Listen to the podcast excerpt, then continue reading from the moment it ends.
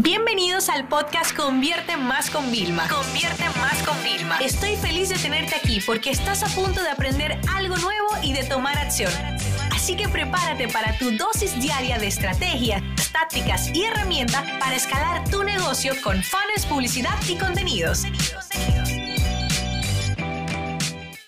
Vamos a hablar de la importancia del naming, del nombre de tu marca, de tu proyecto, inclusive de un producto o un servicio. Fíjense, una de las cosas más importantes es que el nombre las personas lo puedan recordar con facilidad y que el nombre pues le, provoque algo, ¿ok? habitualmente algo positivo, no queremos nunca algo, una connotación eh, negativa. Pero fíjate, hay personas que no saben quién está detrás de una marca. Pero cuando ven esa marca, ven el logotipo, eh, ven el eslogan, ven los colores, se sienten atraídos, ¿no? Entonces, cuando uno busca el nombre perfecto. Es difícil. Es como buscar el título de un libro que sea bueno. O tienes dos opciones en un libro. O te vas por lo práctico, o sea, guía avanzada de segmentación y eso nunca hay fallo. O te vas por nombres creativos. Nosotros al nivel de curso, bueno, pues tenemos Triunfagram, ¿vale? Pues triunfa en Instagram, ¿no? Tenemos ADN, aceleradora de negocios digitales para nuestro mentoring. Eh, ADC son las iniciales de Academia de Consultores. O sea, nosotros durante todo el tiempo que llevamos en el negocio siempre intentamos crear eh, nombres creativos, ¿no? Nombres también compuestos, eh, cosas que las personas puedan recordar. Mi primer startup, que fundé con el que es mi esposo, era una aplicación para crear concursos y se llamaba Blunder. ¿ok? Entonces era fácil, se podía decir en ambos idiomas, ¿no? Eh, Netflix, o sea, piensa en todas las marcas grandes, o sea, son palabras que primero las que quieren llegar a nivel internacional tienen que poderse pronunciar bien en cualquier idioma, o sea, esto es importante, ¿eh? Una barrera. Entonces, elegir un buen name es crítico, tampoco tiene que ser una tarea inmediata. Hay veces que a la primera te sale. Yo en un grupo de mentoring eh, tenía una pareja maravillosa, o sea que son súper creativos y todos los nombres de los cursos eran demasiado buenos. O sea, pero es que ellos son como creativos, si se le ocurre, ¿no? Entonces, tómate tu tiempo porque la primera impresión, ¿vale? Es algo importante y es algo que va a acompañar a tu cliente.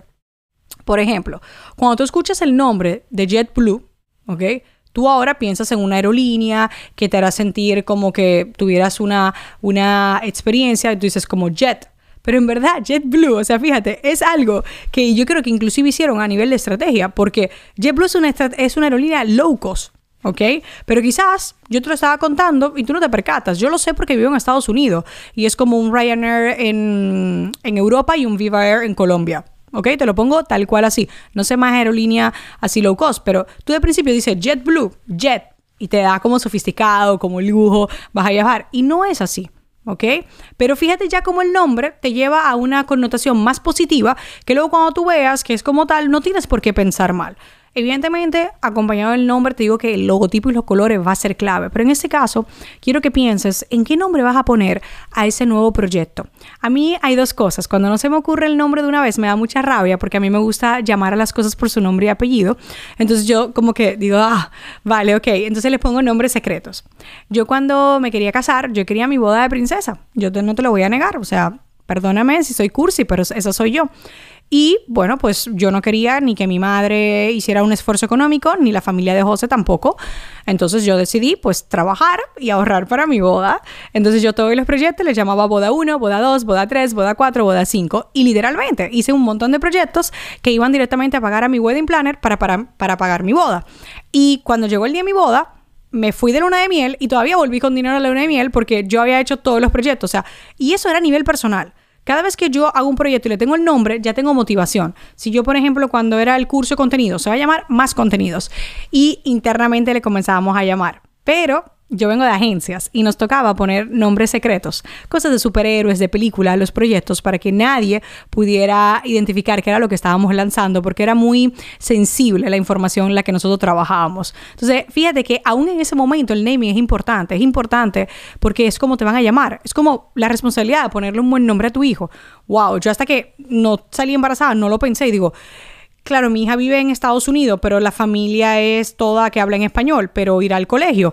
Entonces ya el apellido de su padre, Villalobos, o sea, ya es divertidísimo. Villalobos, o sea, cuando lo intentan pronunciar, digo, hay que poner un nombre. Y yo decía un nombre corto, no quiero dos nombres, o sea, es exactamente igual si has sido padre, la responsabilidad de elegir un nombre para tu hijo, como tú lo vas a llamar, cuando le eches la bronca, cuando no, lo mismo tu proyecto, o sea, y el ejercicio que yo quiero que hagas es que cuando tengas el nombre más o menos definido, pero piensa si tú lo verías impreso, ¿vale? Y, te causa algo. Además, coméntalo con gente. No, mira, he estado pensando, ¿qué te parece este nombre?